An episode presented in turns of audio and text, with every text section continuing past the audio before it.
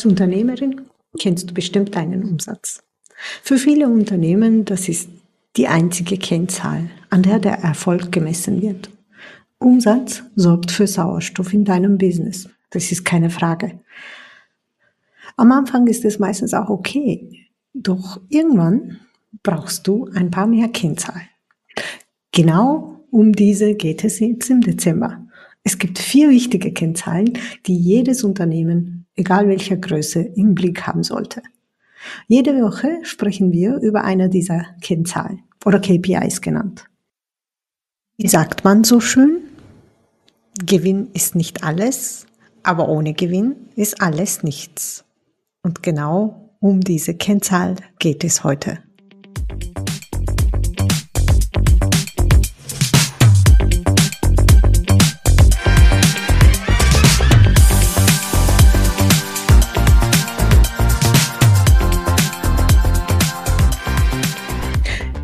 Umsatzfokussierten Welt geht Gewinn öfters unter.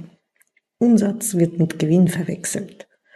Dabei ist Gewinn das, was übrig bleibt, nachdem alle Kosten abgezogen sind. So wie der Umsatz geht es hier auch um die Kosten, die dein Business betreffen. Deine privaten Kosten sollten mit deinem Gehalt abgedeckt werden. Daher haben die hier nichts verloren. So wie beim Umsatz, auch hier sprechen wir über die Nettobeträge, also keine Umsatzsteuer. Und ganz, ganz wichtig, Steuern sind keine Kosten. Die sind Ausgaben und über die sprechen wir dann bei der letzten KPI in zwei Wochen. Also, es sind alle Kosten vom Büromiete bis zu den Tools, die du verwendest, wie Canva, Zoom, äh, und so weiter. Natürlich, wenn du die bezahlte Version hast. Auch Werbung und Weiterbildung gehören dazu. Für Coaches, Berater und Trainer sind diese auch die höchsten Kosten nach den Personalkosten meistens. Also Mitarbeiter, Freelancer und natürlich du selbst. Wenn wir über die Kosten sprechen, ist es von großer Bedeutung, zwischen fixen und variablen Kosten zu unterscheiden. Die fixen Kosten sind diejenigen, die jeden Monat oder generell regelmäßig zu zahlen sind, auch wenn du null Umsatz machst. Nehmen wir ähm, zum Beispiel die, die Miete. Dem Vermieter ist es egal, ob du gerade ein Sommerloch hattest oder nicht. Auf der anderen Seite gibt es die variablen Kosten, die nur hier und da fällig sind oder vom Umsatz abhängig sind. Vom Umsatz abhängigen Kosten wären zum Beispiel Materialkosten. Wenn du in Network Marketing bist, ähm, du, du verkaufst dein Produkt, aber du musst es erstmal kaufen. Das heißt, du, du hättest keine Kosten, wenn du nicht verkaufen würdest. So. Und im Online-Marketing ist es die Werbung zum Beispiel. Das ist zwar nicht vom Umsatz abhängig, aber du kannst es jederzeit ähm, beenden. Auch wenn du jeden Monat Werbung schaltest, heißt es nicht, dass es Fixkosten sind, weil du keine Verpflichtung hast, jeden Monat dafür zu zahlen. So, jetzt kennst du deine Kosten und Gewinn ist eben Umsatz minus Kosten. Somit zeigt die Kennzahl Gewinn, wie effektiv und effizient dein Unternehmen arbeitet. Offensichtlich muss der Gewinn ähm, mindestens null sein, damit du all deine Kosten gedeckt haben kannst.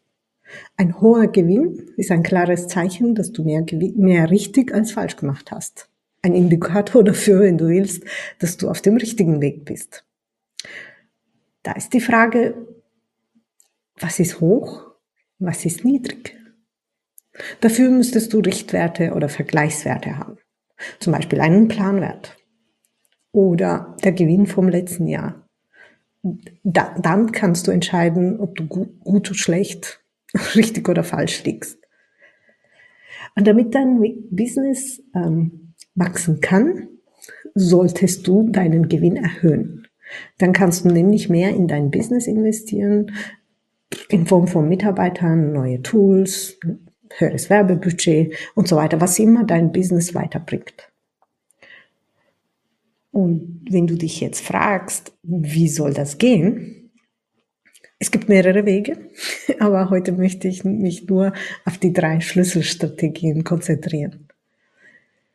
Die erste ganz wichtige ist die Kostenkontrolle. Deine Kosten im Griff zu haben, ist der, der schnellste Weg zu Kostenmaximierung, äh, sorry, Gewinnmaximierung natürlich. Jede eingesparte Münze, trägt direkt zum Gewinn bei. Ich bin kein Fan von sich zu Tode sparen. Wenn du aber deine Kosten regelmäßig überprüfst, kannst du Einsparungspotenziale entdecken. Es ist faszinierend, wie viele effizientere Methoden oder günstigere Anbieter gefunden werden können. Ein erfolgreicher Unternehmer hat mir mal verraten, dass er früher schon mehr Gewinn erzielen hätte können, wenn er statt in Freelancer mehr in fixe Mitarbeiter investiert hätte. Das weiß er jetzt natürlich im Nachhinein, aber damals schien es ihm die richtige Entscheidung zu sein, weil er seine Kosten nicht im Blick hatte. Die zweite wichtige Strategie ist die Preisstrategie. Schau dir deine Preise genau an. Sind sie angemessen für den Wert, den du bietest? Manchmal kann es eine, kann eine kleine Anpassung nach oben einen großen Unterschied machen. Eine Preiserhöhung hat einen direkten Einfluss auf deinen Umsatz, aber auch direkt auf den Gewinn. Weil eine Preiserhöhung hat keine, keine Auswirkung auf die Kosten. Weil wir immer gesagt haben, mit den steigenden Umsätzen gehen die Kosten hoch. Mit der Preiserhöhung nicht. Und drittens, also die dritte Strategie zur Gewinnmaximierung ist die Effizienzsteigerung. Die, die Verbesserung der internen Prozesse kann zu erheblichen Kosteneinsparungen führen. Wie wir alle wissen, Zeit ist Geld. Und effizientere Abläufe bedeuten, dass du mehr leisten kannst, ohne mehr auszugeben. Denk zum Beispiel an Automatisierung oder Weiterbildung deiner Mitarbeiter, damit sie effizienter arbeiten können. Oder eben Optimierung der Abläufe. Wie schon gesagt, der Gewinn ist nicht alles.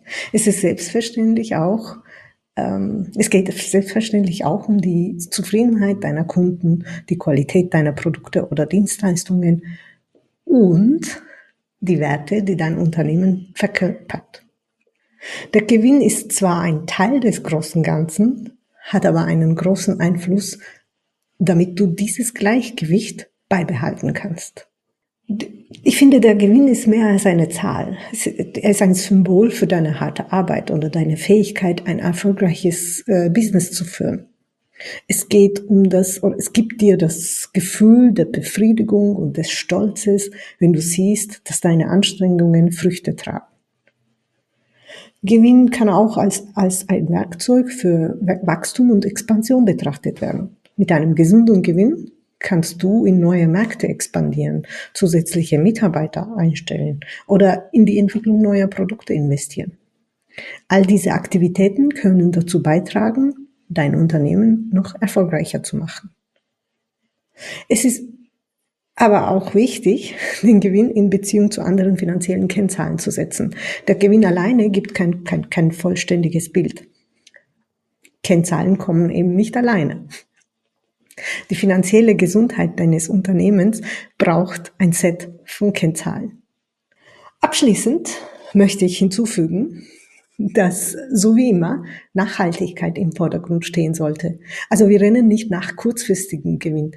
Das könnte langfristig eher weniger Erfolg bringen. Daher den, Regen, den Gewinn regelmäßig überprüfen gibt dir die Kontrolle und das Vertrauen, dein Business nachhaltig erfolgreich zu führen. Da die Kosten meistens mit den steigenden Umsätzen steigen, haben wir ja gesehen, ähm, braucht der Gewinn eine Unterstützung von unserer nächsten Kennzahl, und zwar die Gewinnmarge.